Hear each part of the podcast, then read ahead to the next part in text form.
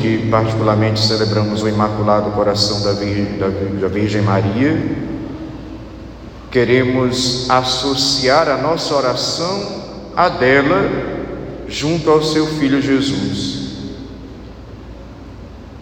E a partir dessa comunhão, como comunidade, como irmãos e irmãs em Cristo, que tem uma mãe espiritual em comum, que intercede, nos auxilia, sermos canais da graça de Deus para o mundo, para as realidades na qual nós vivemos.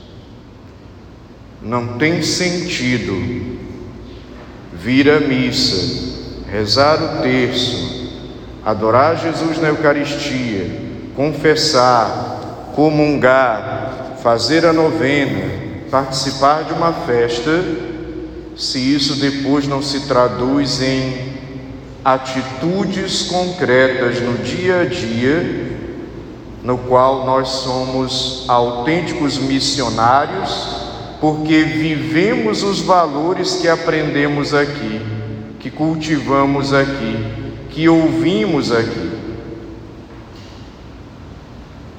Portanto, somos chamados a viver uma missionaridade a partir do próprio valor da fé absolvido e porque foi absolvido, compreendido, acolhido, faz com que nós automaticamente nos esforcemos para viver. Dito isto,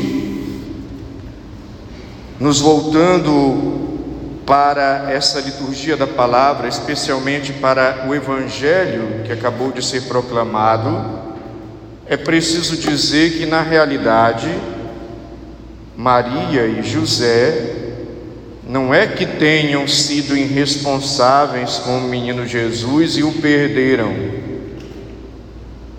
Jesus já demonstrava ter uma maturidade. E na caravana, a caravana era dividida a parte dos homens, a parte das mulheres e a parte das crianças e adolescentes. E eles, a partir da confiança, da maturidade que Jesus demonstrava, e sabendo que ele estaria ali com os parentes na parte das crianças na caravana, não se preocuparam. E a surpresa é que aquilo que eles pensavam que estava tudo bem, de repente o menino não está lá quando eles procuram. Então não foi uma questão de é, desleixo de Maria e de José. Era uma questão cultural, a caravana era dividida e eles confiavam tanto em Jesus que não precisava estar fiscalizando Jesus para ver se ele estava lá. Mas quando o procuraram, não acharam. E dentro desse contexto eu gostaria de destacar uns verbos que podem nos ajudar a vivermos a sinodalidade como igreja, uma comunhão, a vivermos a missionariedade e nessa missionariedade o testemunho de fé. Diz o texto do Evangelho, pensando que ele estivesse na caravana, pensando, veja que José e Maria estavam pensando que ele estava ali. Deduziram, contaram com aquilo. E o que é que esse pensando nos ensina nos nossos tempos? Nos nossos tempos, nós temos muitos pensamentos, muitas ideias, inclusive até individualistas, ideias sectárias, ideias egoístas, ideias aonde eu acho que eu sou o centro do universo. Então muitas vezes a gente fica pensando, meu pensar os meus conceitos, os meus desejos, as minhas vontades, os meus sentimentos, as minhas concepções, e a gente projeta isso para Deus.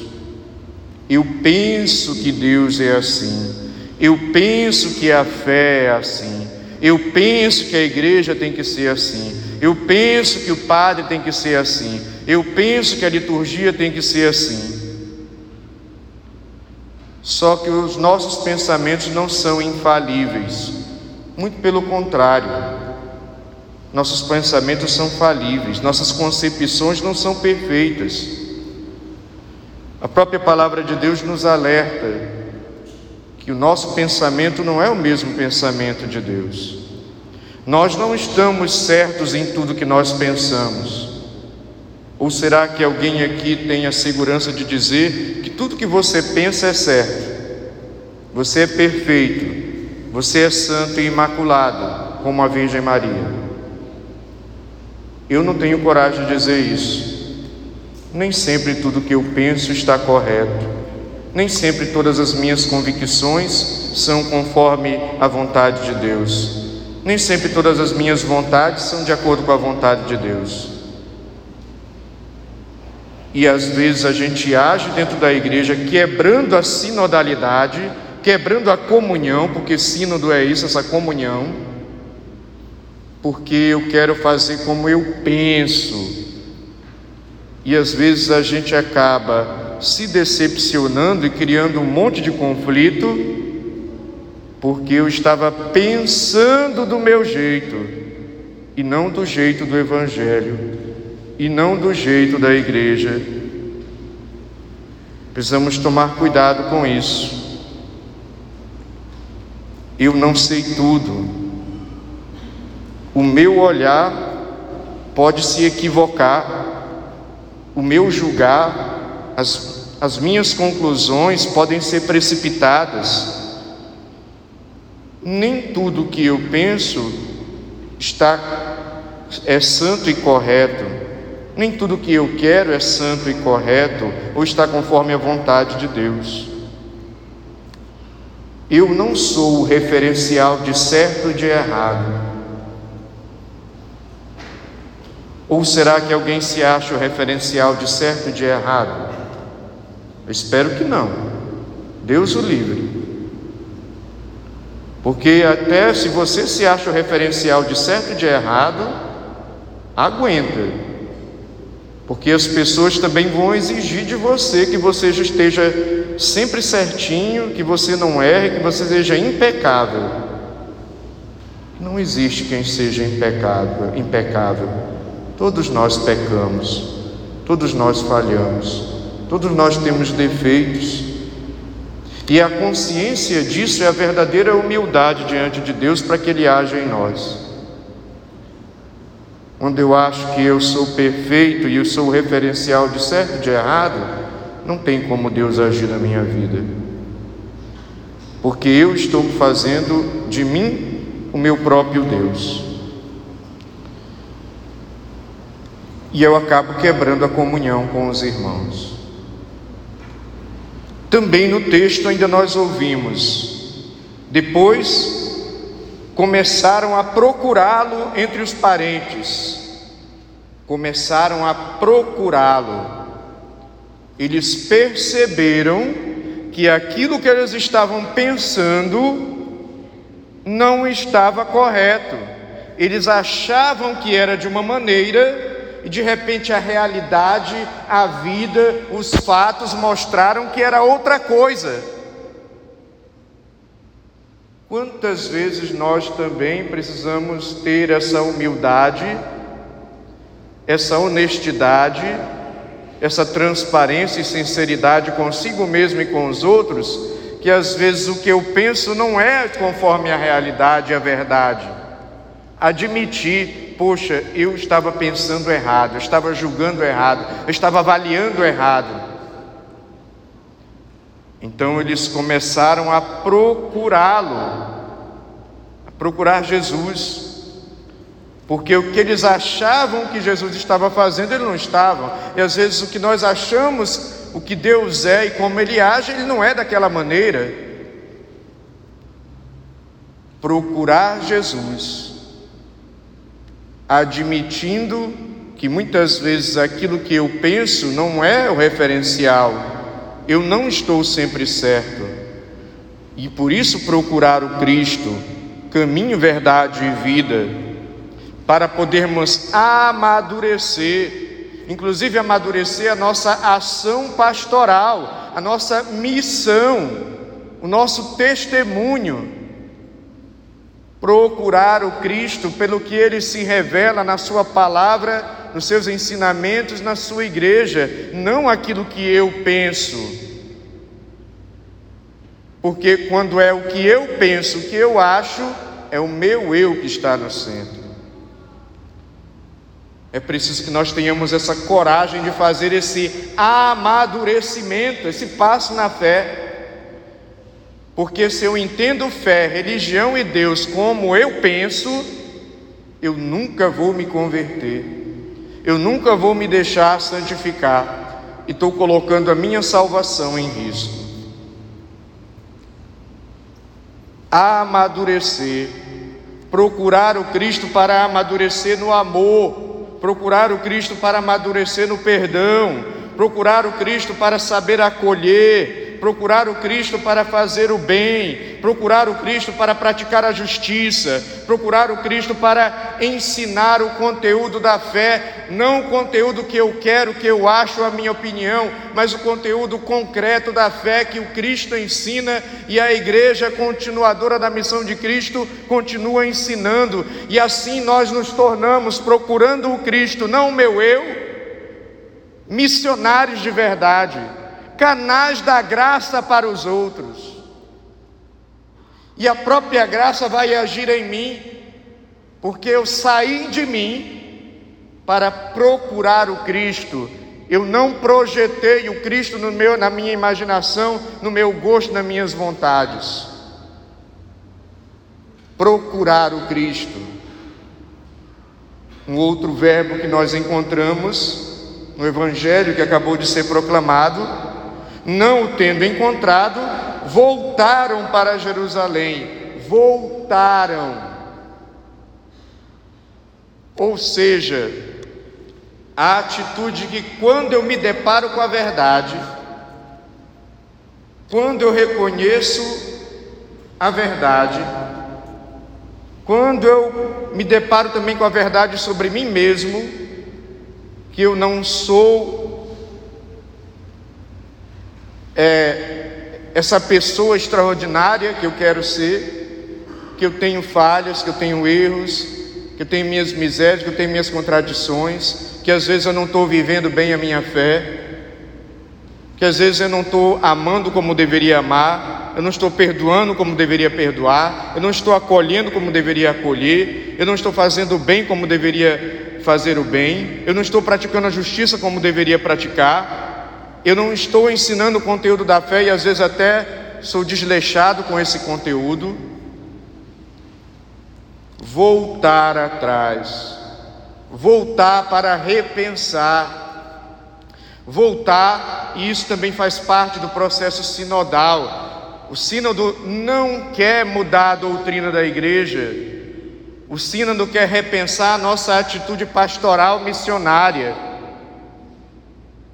e é um voltar atrás para repensar as atitudes, admitindo as falhas, porque nós só crescemos assim, nós só amadurecemos assim. Quem insiste no erro, quem não sabe voltar atrás, quem não sabe dar o braço a torcer, permanece no erro, segue sofrendo, fazendo os outros sofrer, criando conflito, criando confusão e não amadurece nunca. Isso no âmbito familiar, isso no âmbito do trabalho, isso na escola, na faculdade, isso na rua onde você encontrar um desconhecido, isso em comunidade, na vivência da fé.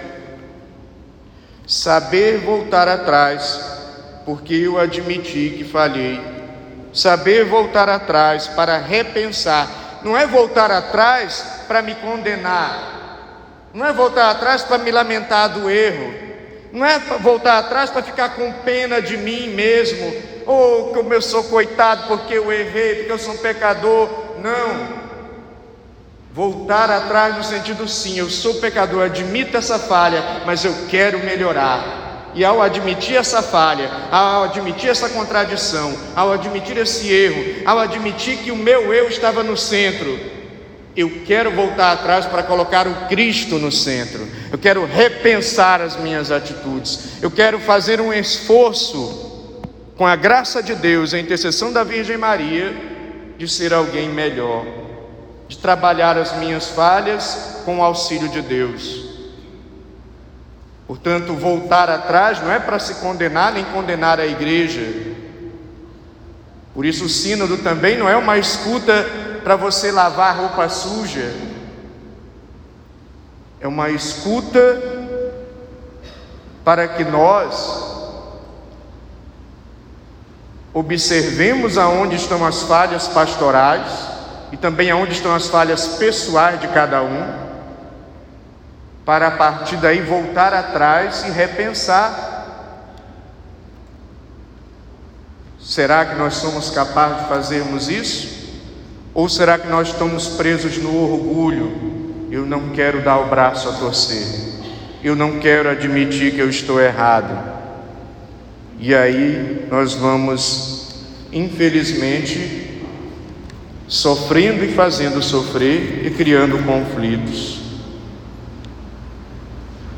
voltar atrás para amadurecer. Voltar atrás para amadurecer, inclusive olhando as nossas práticas. Às vezes a minha prática de fé é uma prática mecânica. Eu preciso sair dessa prática mecânica, legalista, ritualista, mágica. Eu faço da religião apenas um cumprimento de preceito. Ou seja, sair dessa mentalidade moralista que eu faço da religião algo que é para julgar, condenar os outros e ficar patrulhando as pessoas. Se religião, se fé, se a devoção à Virgem Maria faz você um carrasco do seu irmão, faz de você um implicante com seu irmão, faz de você um brigão e fazedor de confusão, faz de você uma pessoa intransigente, intolerante, então você ainda não entendeu nada de religião, ou então está totalmente equivocado, ainda está com aquele pensamento seguindo a si mesmo e não o Cristo. Porque eu nunca vi o Cristo dizer odiai-vos uns aos outros, ele disse amai uns aos outros. E o amor acolhe, perdoa, tem paciência, é tolerante, trata bem, trata com educação. Repensar, meus irmãos, voltar atrás para repensar as atitudes,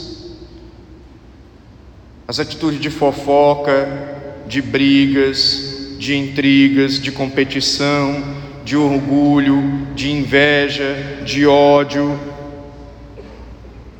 de querer ser o centro das atenções. Nós precisamos ter coragem de fazer esse exame de consciência no Sínodo, um exame de consciência pessoal, porque não é só culpa do padre, não é só culpa da freira, não é só culpa do coordenador. Cada um de nós tem a sua responsabilidade como igreja. Então eu preciso assumir esse exame de consciência aonde eu preciso observar o que, que eu estou pensando, o Cristo é que está no centro ou o meu eu? E percebendo isso, eu estou realmente procurando o Cristo ou estou procurando meus, apenas os meus objetivos egoístas? E percebendo isso, eu estou voltando atrás para repensar as minhas atitudes e mudar de atitude? Se nós fizermos esse processo, nós estaremos num processo de conversão e santificação, e certamente seremos autênticos missionários, e as pessoas vão perceber em nós esse testemunho vivo da fé que nós professamos. E eu encerro essa homilia com outro verbo que aparece aqui no Evangelho. Três dias depois o encontraram no templo, encontraram Jesus.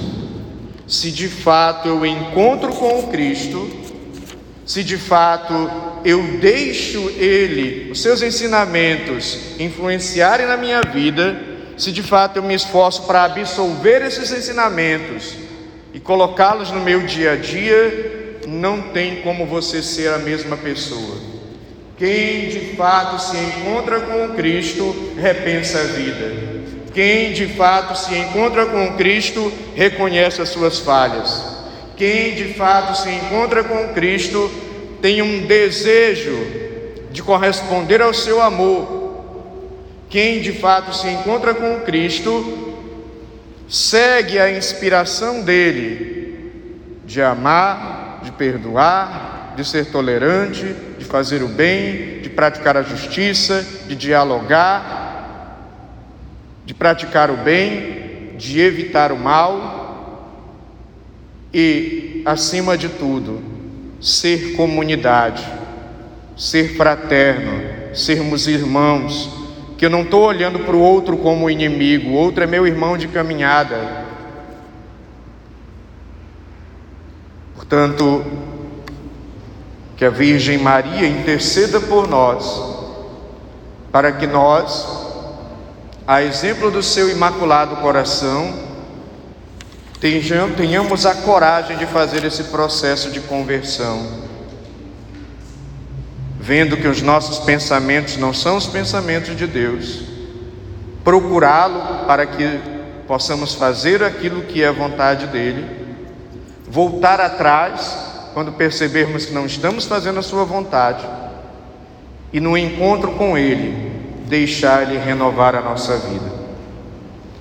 Que a Virgem Maria nos auxilie nesse itinerário de conversão, santificação e salvação. Louvado seja nosso Senhor Jesus Cristo.